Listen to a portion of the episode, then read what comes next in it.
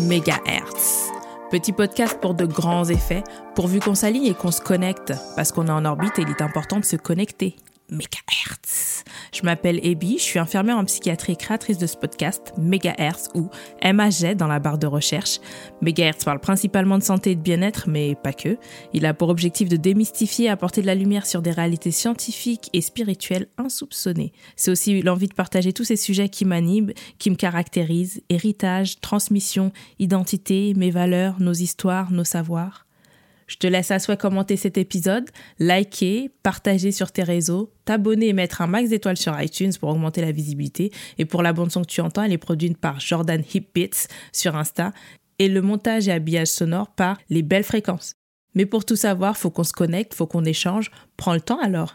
Et bien, microphone. À vos écoutes, cher électron libre. Megahertz est, digne d'un épisode SF de Netflix, cauchemar ou réalité.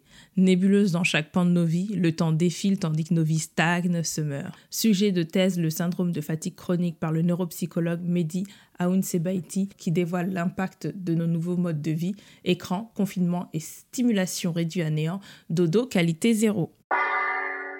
Justement, en parlant de, plus jeunes et moins jeunes, c'est de voir à quel point aujourd'hui dans les écoles, euh, les enfants sont extrêmement stimulés par euh, tout ce qui est écran, par les réseaux sociaux, ils s'insultent la veille, ils se poursuivent en journée. Enfin, ça donne un, ça les excite réellement. Il y en a qui se couchent à 23 heures.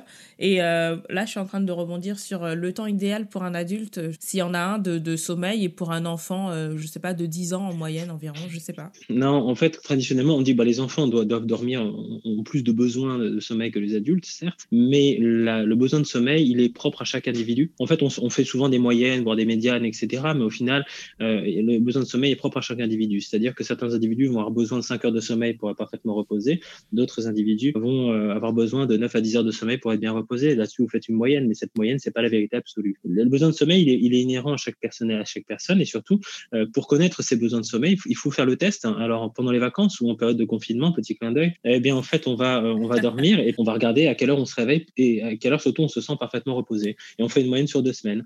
Et en fait, on se rend compte bien souvent qu'il nous manque une heure à deux heures de sommeil par rapport à nos besoins réels lorsqu'on est justement euh, en activité, qu'on travaille, etc. On se couche parfois beaucoup trop tard, on se lève peut-être un peu trop tôt. Donc en fait, après ça, c'est un test qu'on doit faire chacun chez soi à la maison. Mais il n'y a pas d'heure idéale, si vous voulez. Alors pour les bébés, on sait, mais c'est pareil, les bébés, il y en a qui dorment plus ou moins, euh, mais les bébés dorment énormément, ils ont besoin de dormir dans un environnement calme, sécur, etc.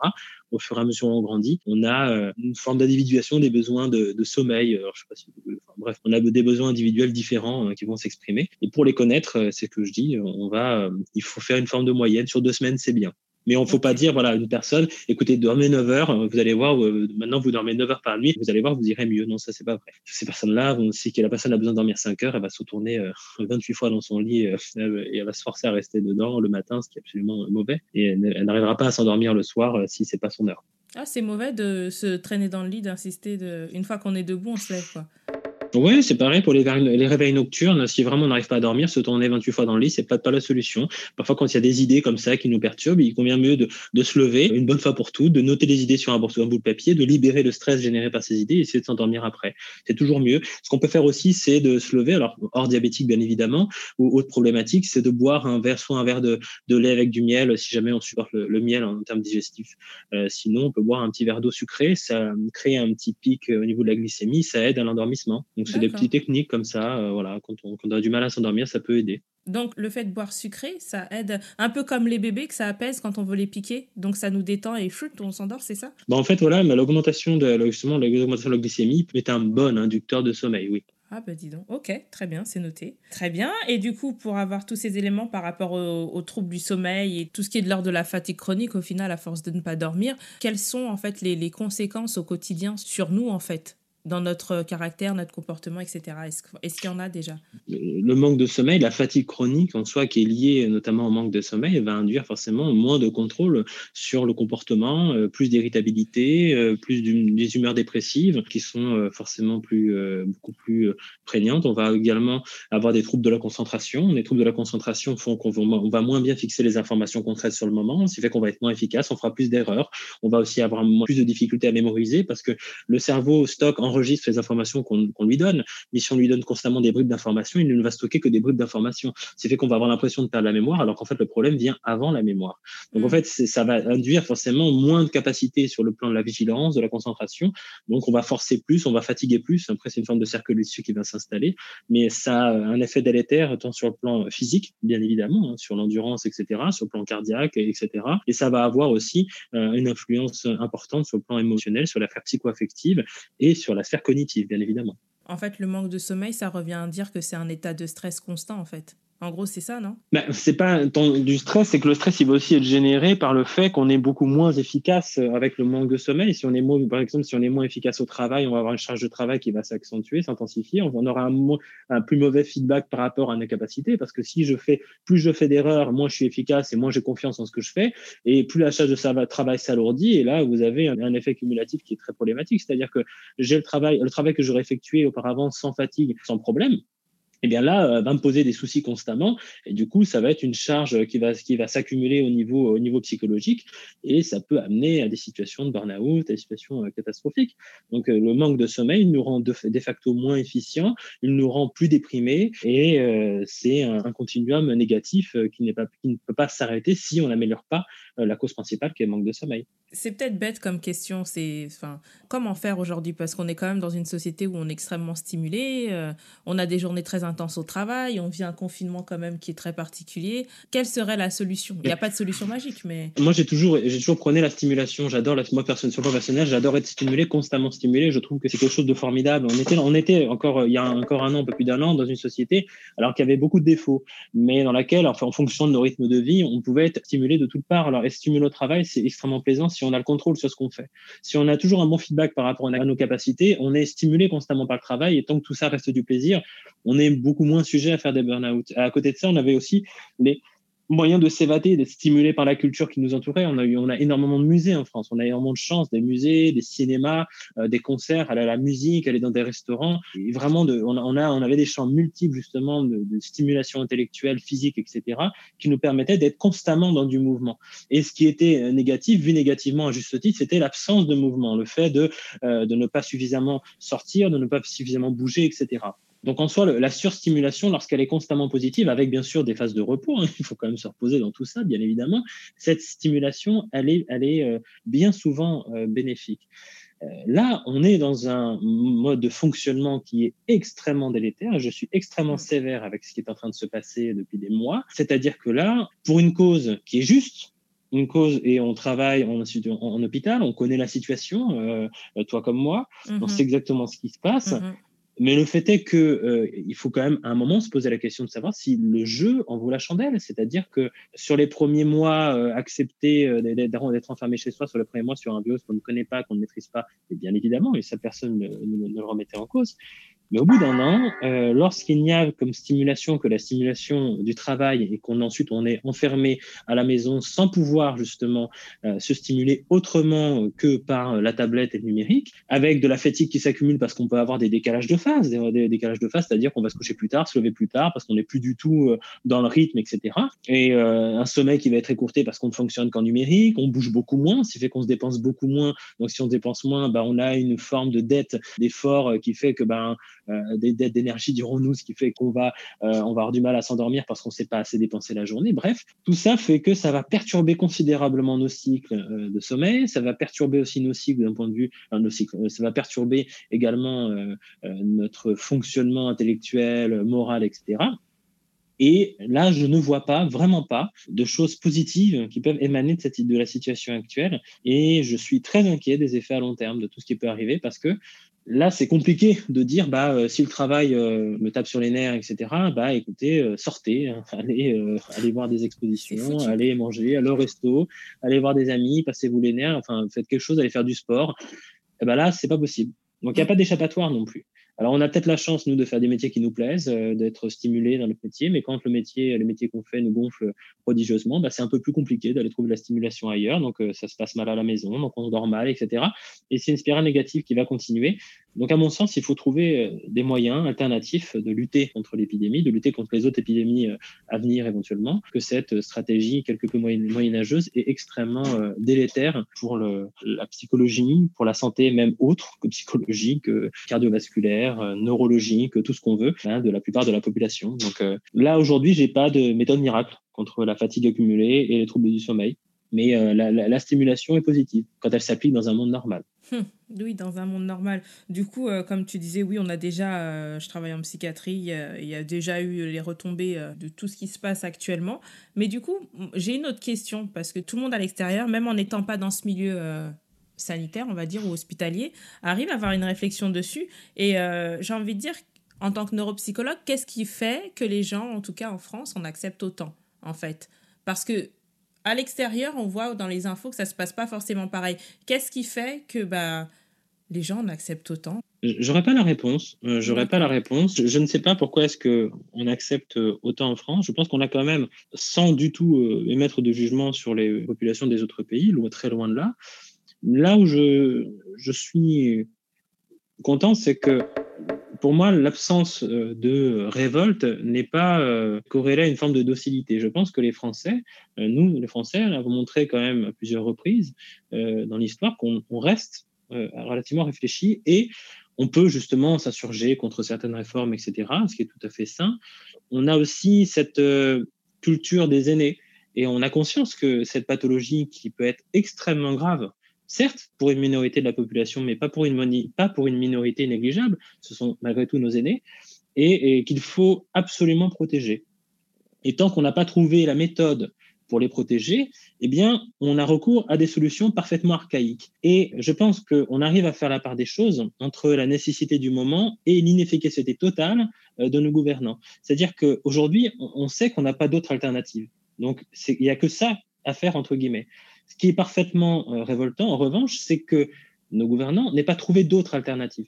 Hmm. Donc la solution, c'est pas que tout le monde sorte dans les rues, courir, euh, se mélanger et diffuser euh, le virus. Non, ça aurait été peut-être euh, de penser à des protocoles euh, pour euh, chaque lieu, des modes de renouvellement de l'air, comme c'est le cas dans beaucoup aujourd'hui de, centres hospitaliers, de cabinets médicaux, paramédicaux, bref, d'adapter des choses pour les restaurants, pour les salles de cinéma, pour les salles de concert, etc. Je pense qu'il aurait fallu quand même en un an penser et repenser le système aussi hospitalier de recherche. Et là, j'ai un avis, voilà, mon avis, c'est celui-ci pour revenir juste pourquoi est-ce qu'on a un certain calme qui règne, parce qu'on a la conscience du danger pour nos aînés, donc voilà, et qu'on vient de pas faire non plus n'importe quoi mais il y a une colère qui règne, la colère de, la parfaite immobilité de, euh, des réformes et des choses qui permettent justement de nous faire vivre avec le Covid. Moi, juste la critique que je voudrais poser, c'est un petit coup de gueule, c'est qu'en fait, aujourd'hui, la situation dans laquelle on est, c'est la résultante d'années, d'années, d'années, d'années de politique, de restrictions euh, contre l'hôpital et contre la recherche. Alors moi, je suis dans les deux, donc euh, je peux me permettre de le dire.